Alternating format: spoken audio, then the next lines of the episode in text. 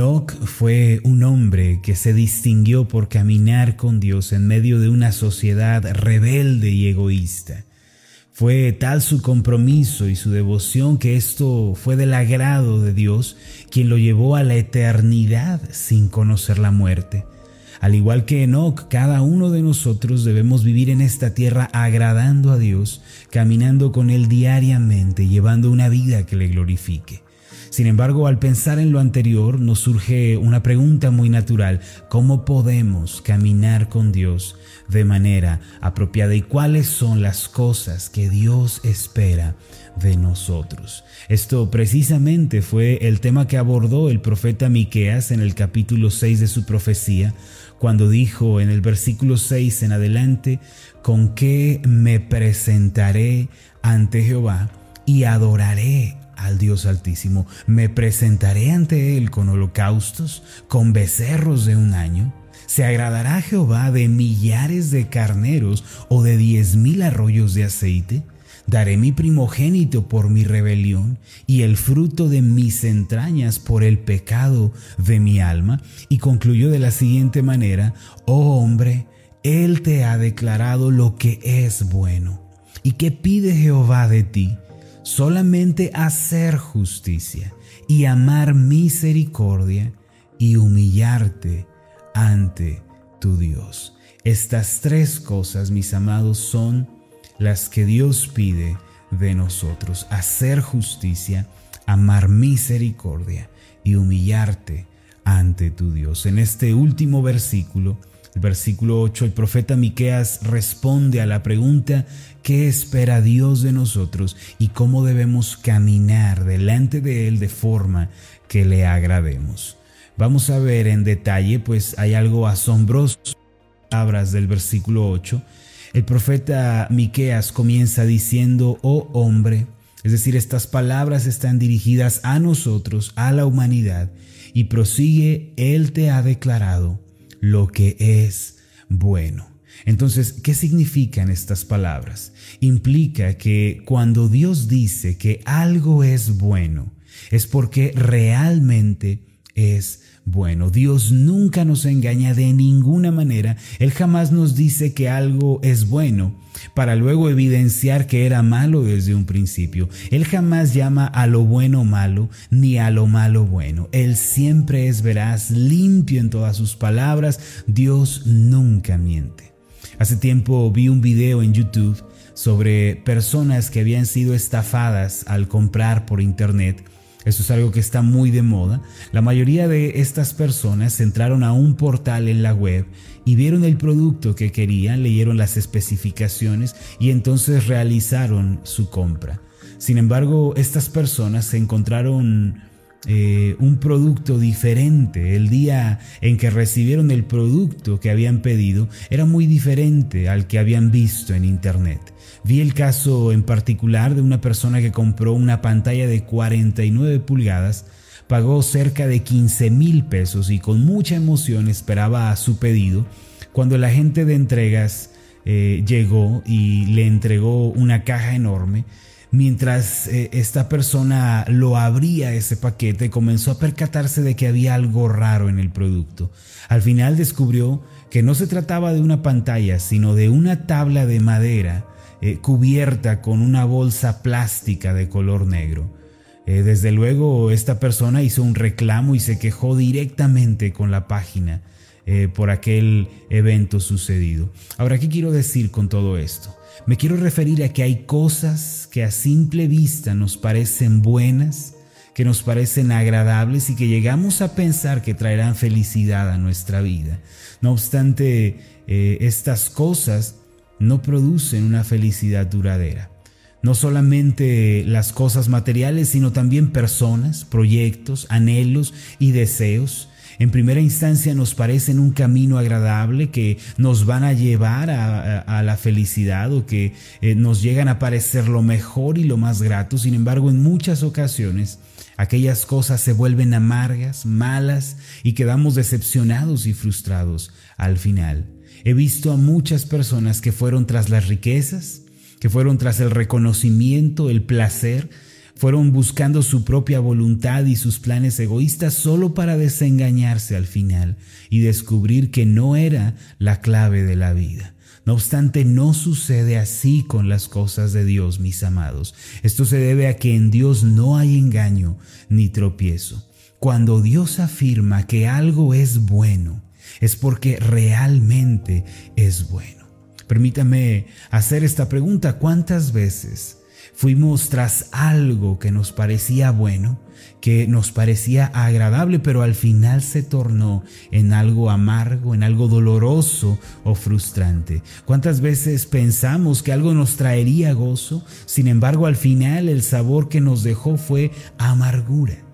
Quiero decirle que así no sucede con las cosas de Dios. El Dios de la Biblia es un Dios bueno y verdadero. Él nos enseña el camino de la verdadera felicidad, de la plenitud, la paz, el camino de la esperanza y del bienestar. Él nos ha declarado lo que es bueno.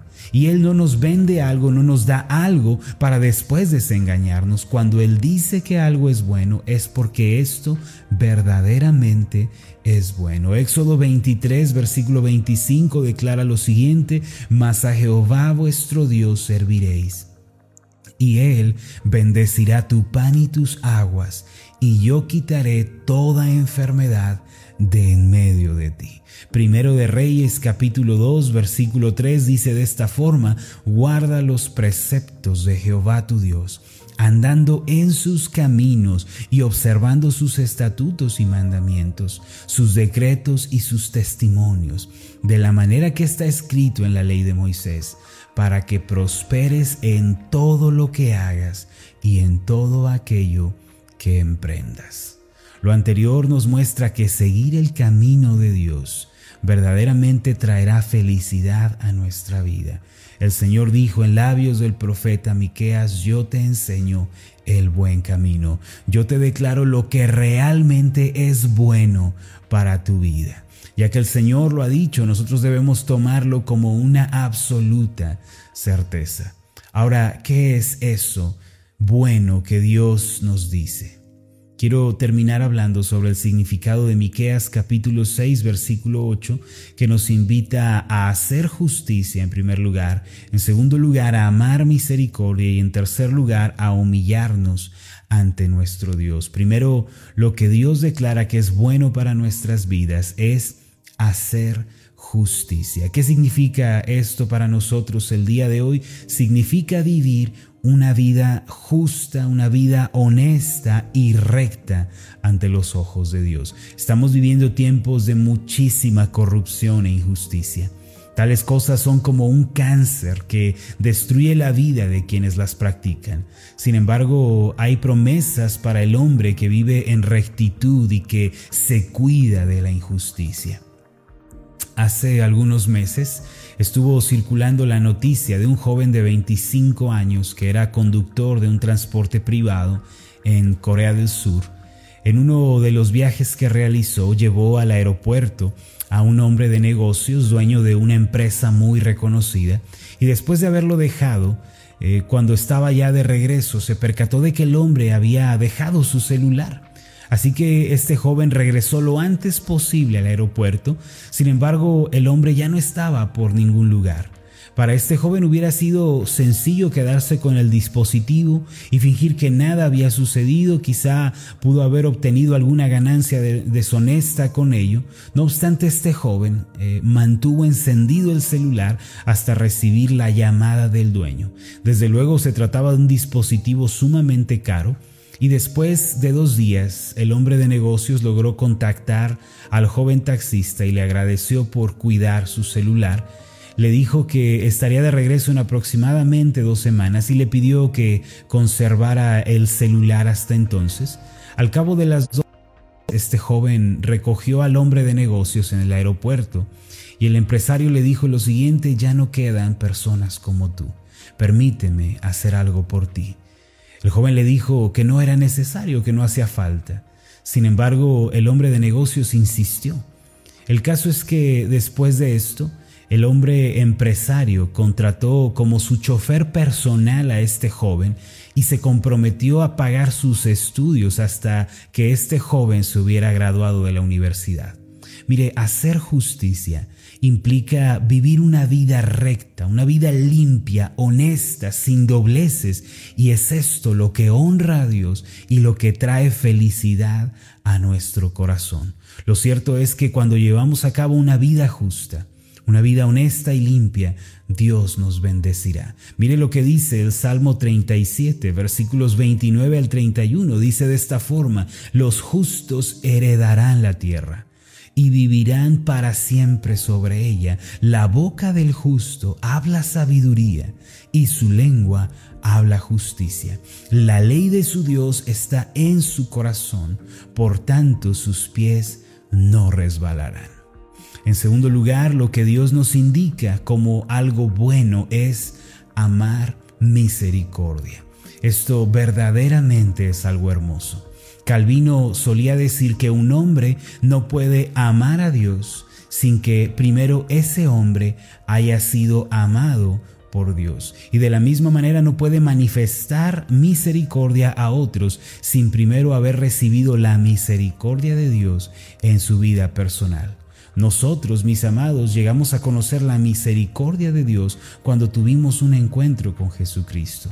Él dio su vida en la cruz del Calvario por nuestros pecados. Él nos amó cuando aún vivíamos en pecado y obstinación. Por eso Romanos capítulo 5 versículo 8 dice lo siguiente, mas Dios muestra su amor para con nosotros en que siendo aún pecadores, Cristo murió por nosotros. Este pasaje dice que Dios nos amó, Dios nos mostró su misericordia, su perdón, aún antes de que nosotros hubiéramos siquiera confesado nuestros pecados, pues aún estábamos en ellos. Ahora, al haber recibido este amor de Dios, estamos capacitados también para perdonar y amar a nuestros adversarios, a nuestros enemigos, a los que nos han traicionado u ofendido, a la persona que nos ha tratado con injusticia. Además, el apóstol Pablo dice en Efesios 4, versículos 31 al 32 lo siguiente, quítense de vosotros toda amargura, enojo, ira, gritería, maledicencia y toda malicia. Antes, sed benignos unos con otros, misericordiosos, perdonándoos unos a otros, como Dios también os perdonó a vosotros en Cristo.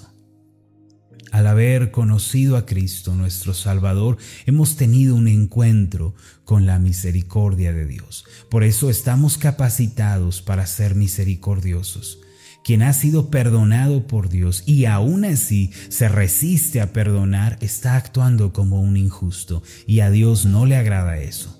¿Cuál es la misericordia que Dios nos manda a practicar, que Él dice es bueno para nosotros? La misericordia en la Biblia, mis amados, se relaciona con el perdón, tiene que ver con la paciencia, con la comprensión y también con la tolerancia. Dios quiere que seamos misericordiosos en el hogar. Él quiere que haya perdón entre el esposo y la esposa, que haya comprensión entre los familiares, entre los vecinos, que la paciencia y la tolerancia sean el pan de cada día en nuestro hogar. Recuerden que el Señor Jesús dijo en Mateo capítulo 5 versículo 7, Bienaventurados los misericordiosos, porque ellos alcanzarán misericordia. Hoy muchos se resisten a perdonar argumentando que la otra parte no se ha disculpado ni ha mostrado arrepentimiento, pero el perdón y la misericordia son un mandamiento que debemos cumplir aun cuando nuestros enemigos nos traten con hostilidad. Además, si uno decide no perdonar, y mantener el resentimiento en su corazón, vivirá atrapado en la amargura y en la infelicidad. Dios pide de nosotros que hagamos misericordia, que dejemos de hacer fuerza con los puños, que perdonemos a nuestros ofensores y esto es algo bueno. Podemos hacerlo ya que Dios nos perdonó a nosotros en Cristo y hemos recibido ya su misericordia. Por último, en labios del profeta Miqueas, Dios dice que nos humillemos delante de Él. Esto es lo último que dijo el profeta como parte de su respuesta a la pregunta de cómo debemos caminar con Dios.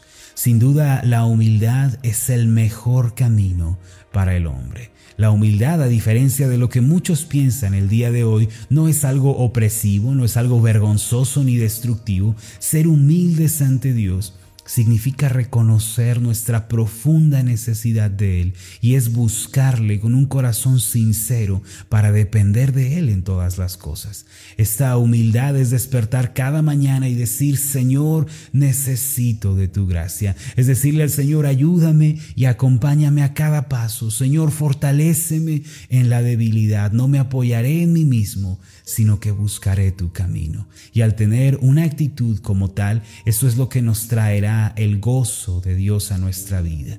El camino mejor para el hombre es la humildad, no el orgullo ni la arrogancia. El profeta Miqueas planteó una gran pregunta en Miqueas capítulo 6 versículo 6, ¿con qué me presentaré ante Jehová? Y adoraré al Dios Altísimo. No podemos tener una comunión cercana con Dios que nos guíe a la felicidad eh, si caminamos en la senda del formalismo, de la tradición. Recuerden siempre, mis amados, que Dios busca el corazón más que el ritual. El camino a la felicidad y a la paz tampoco se encuentra en las riquezas ni en los bienes materiales, mucho menos en el estatus social. Tampoco está en la religión, en la filosofía o en el humanismo. Estas cosas solo dirigen a la confusión y al dolor. El Señor nos declara cómo quiere que caminemos delante de Él y Él nos ha declarado lo que realmente es bueno para nosotros, solamente hacer justicia, amar misericordia y humillarnos ante Dios. A partir de hoy vivamos una vida honesta, una vida limpia de justicia y de verdad. Practiquemos la misericordia, la paciencia, la comprensión y ejercitémonos en el perdón. Seamos amorosos en el hogar, en el trabajo, compasivos frente a la sociedad en la que vivimos. Finalmente, llevemos a cabo una vida de humildad delante de Dios. Reconozcámosle cada mañana y busquemos siempre su camino. Permítame hacer una oración por usted. Amado Dios y Padre Celestial, tú nos has mostrado lo que realmente es bueno para la vida. Tú nunca nos señalas un camino que más tarde se vuelva un camino malo, un camino de maldición. Señor, tú nunca llamas a lo bueno malo, ni a lo malo bueno. Cuando tú dices que algo es bueno para nosotros, es porque ciertamente será bueno para nuestra vida. A través del profeta Miqueas tú nos dijiste lo que es bueno y lo que esperas de nosotros. Nos dijiste, Señor, que amáramos misericordia, que hiciéramos justicia y que a su vez nos humilláramos ante ti. Padre Celestial, ayúdanos a vivir de esta manera, pues esto es lo que trae gloria a tu nombre y lo que hace que la felicidad surja en nuestros corazones. Gracias Señor, porque nos invitas a caminar contigo. Ayúdanos a ser como Enoch, que se distinguió del resto de las personas de la época por su obediencia y compromiso contigo. En el nombre de Jesús. Amén y amén. Hola, ¿qué tal? Mi nombre es Marlon Corona, soy el pastor de la iglesia Ascender en la ciudad de Zapopan, Jalisco, en México. Le agradezco mucho por haberme seguido con esta meditación. Mi oración siempre es que usted sea prosperado en todas las cosas y goce de una buena salud, así como prospera en su alma. Lo invito a que ore por las meditaciones Ascender y le pregunte a Dios cómo puede usted ser de bendición para este ministerio. Las meditaciones Ascender son impulsadas y apoyadas por nuestros oyentes Reciba un fuerte abrazo de mi parte. Que Dios le bendiga. Hasta la próxima.